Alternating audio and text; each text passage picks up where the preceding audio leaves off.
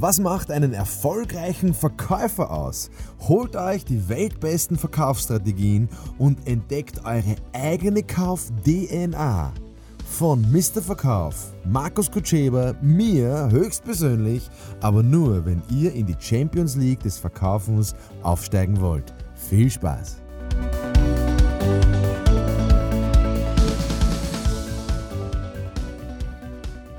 Ja, liebe Leute, herzlich willkommen zu einer neuen Podcast-Folge ähm, von mir höchstpersönlich.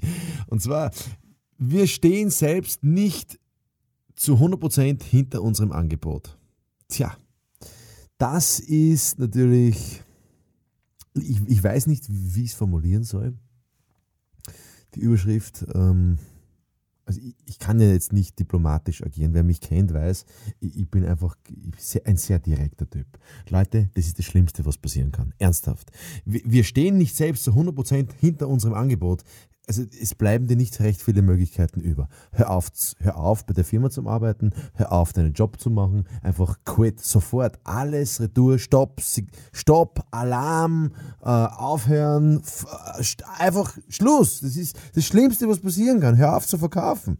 Also wenn du ein Angebot hast, ein Produkt hast, eine Firma hast und du stehst nicht zu 100% hinter dem, was du da verkaufst, dann ist es einfach vergeudete Liebesmühe, verschwendete Zeit. Äh, übrigens, Leute, ihr werdet sterben, verstehst? Es ist einfach die Wahrheit. Da gibt es keinen Weg, verstehst und, und, und das ist Zeitvergeudung. Wenn du zehn Jahre ein Produkt verkaufst, hinter dem du nicht stehst, es gibt so viele andere Produkte, es gibt so viele andere Möglichkeiten. Dann zieh aus der Wohnung aus, dann übersiedle in ein anderes Bundesland. Das zahlt sich jedes Mal aus, Verkauf dein Haus, verstehst? Ähm, such dir eine andere Frau. Ernsthaft jetzt. Wenn du nicht zu 100% hinter dem stehst, dann, dann, dann musst du aufhören. Dann musst du was anderes machen. Ich kann es nicht anders sagen. Wenn ich nicht zu 100% hinter meiner Frau stehe, kann ich nicht verheiratet bleiben. Das ist nicht möglich. Ja? Also ich, das ist einfach, so ist es. Ja? Wechsel das Produkt, wechsel die Firma. Ähm, es wird vielen nicht gefallen, die Aussage, aber die Voraussetzung, und das ist in sehr, sehr vielen wissenschaftlichen Untersuchungen gefallen, die Voraussetzungen, dass ein Produkt verkauft werden kann, ist, dass der, der es, der es verkauft, dass der es selbst gekauft hat. Verstehst? Wenn du, also wenn ich jetzt zum Beispiel zu dir sage, also anders, vielleicht anders, ähm, ich habe ähm, bei einer großen österreichischen Versicherung ähm, Schulungen gemacht, Produktschulungen, damals als Angestellter, zum Thema Krankenversicherung. Und meine erste Frage war, wer hat selber eine Krankenversicherung, private Krankenversicherung, für sich abgeschlossen? Und es haben von zehn Leuten haben zwei aufgezeigt. Aha, habe ich mir gedacht. Das ist schon sehr spannend. Und das waren aber lauter Vertriebler, lauter Verkäufer.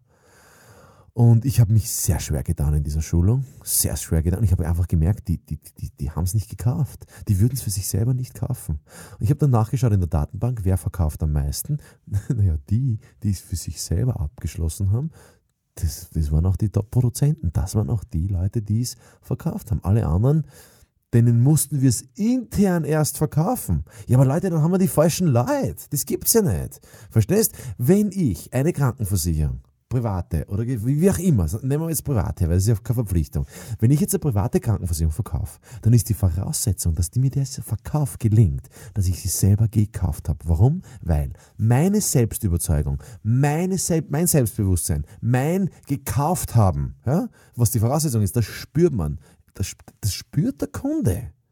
Verstehst du? Ich muss ja nicht dem Kunden sagen, dass ich es selber für mich habe. Aber er spürt es. Er sieht es im Gesichtsausdruck. Er, er sieht es an der Körperhaltung. Er sieht es an der Mimik. Er sieht es im Gesichtsausdruck. Er sieht es im Blickkontakt. Ich behaupte, wenn du mir was verkaufen willst, was du selber nicht gekauft hast, sehe ich es an deinem Blickkontakt. Das ist ja dir peinlich. Wenn du mir, du willst mir einen Mercedes verkaufen und eigentlich bist du aber BMW-Fan.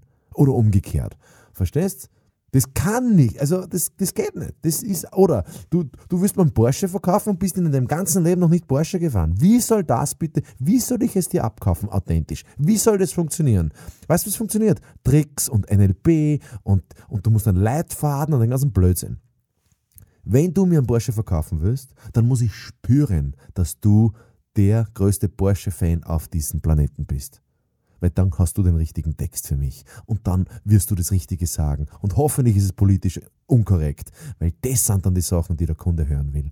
Ähm, zu, zu dem Produkt oder zu der Leistung. Wisst worum es geht? Es geht darum, dass ich authentisch bin. Und es geht auch darum, dass ich authentisch sage, lieber Kunde, weißt du was, das darfst du kaufen. Das ist ein Blödsinn.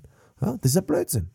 Ja, vielleicht gibt es ein anderes Produkt innerhalb deiner Produktpalette, innerhalb deiner Firma, wo du sagst, das ist geil, das habe ich selber auch, das ist wichtig, mach das. Weil es kommt an einen Punkt, wo der Kunde womöglich mal unsicher ist. Und wie reagierst du, wenn der Kunde unsicher ist? Naja, der Kunde sagt, naja, ich muss mir das nur überlegen.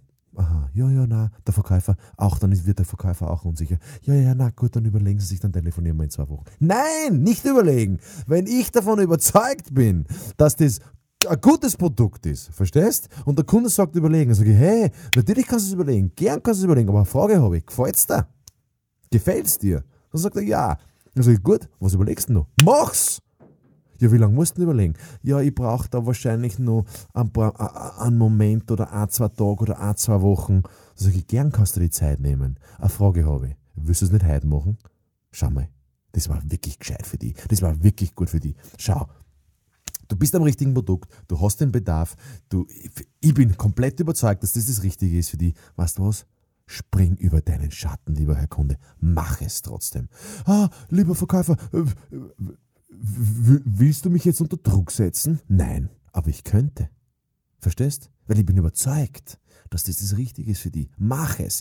Das ist das, was ich von einem Verkäufer hören will. Das ist das, was ich von einem Verkäufer äh, sehen will. Das ist das, was ich von einem Verkäufer spüren möchte.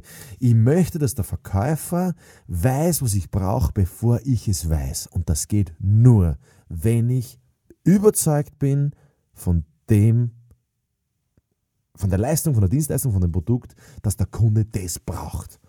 Und, und das ist die Voraussetzung. Und wenn diese Voraussetzung nicht gegeben ist, dann könnt ihr bitte Purzelbaum schlagen. Ihr im Vertrieb, ihr Manager und diese ganzen äh, äh, wichtigen, gescheiten Leute, die alles analysieren. Das, das, das, das funktioniert nicht. Es funktioniert nicht. Ich brauche Leute, die vollsten, also die, die, die, die selber gekauft haben. Weißt im mental, die selber gekauft haben. Wenn ich diese Leute habe, dann weiß ich, der Vertrieb funktioniert. Und das wünsche ich euch, dass der Vertrieb wirklich funktioniert, dass der flutscht dass, dass es sich mit Begeisterung trägt. Falls nicht, ich hätte eine Adresse für euch. www.mrverkauf.com. Alles Gute, bis zum nächsten Mal.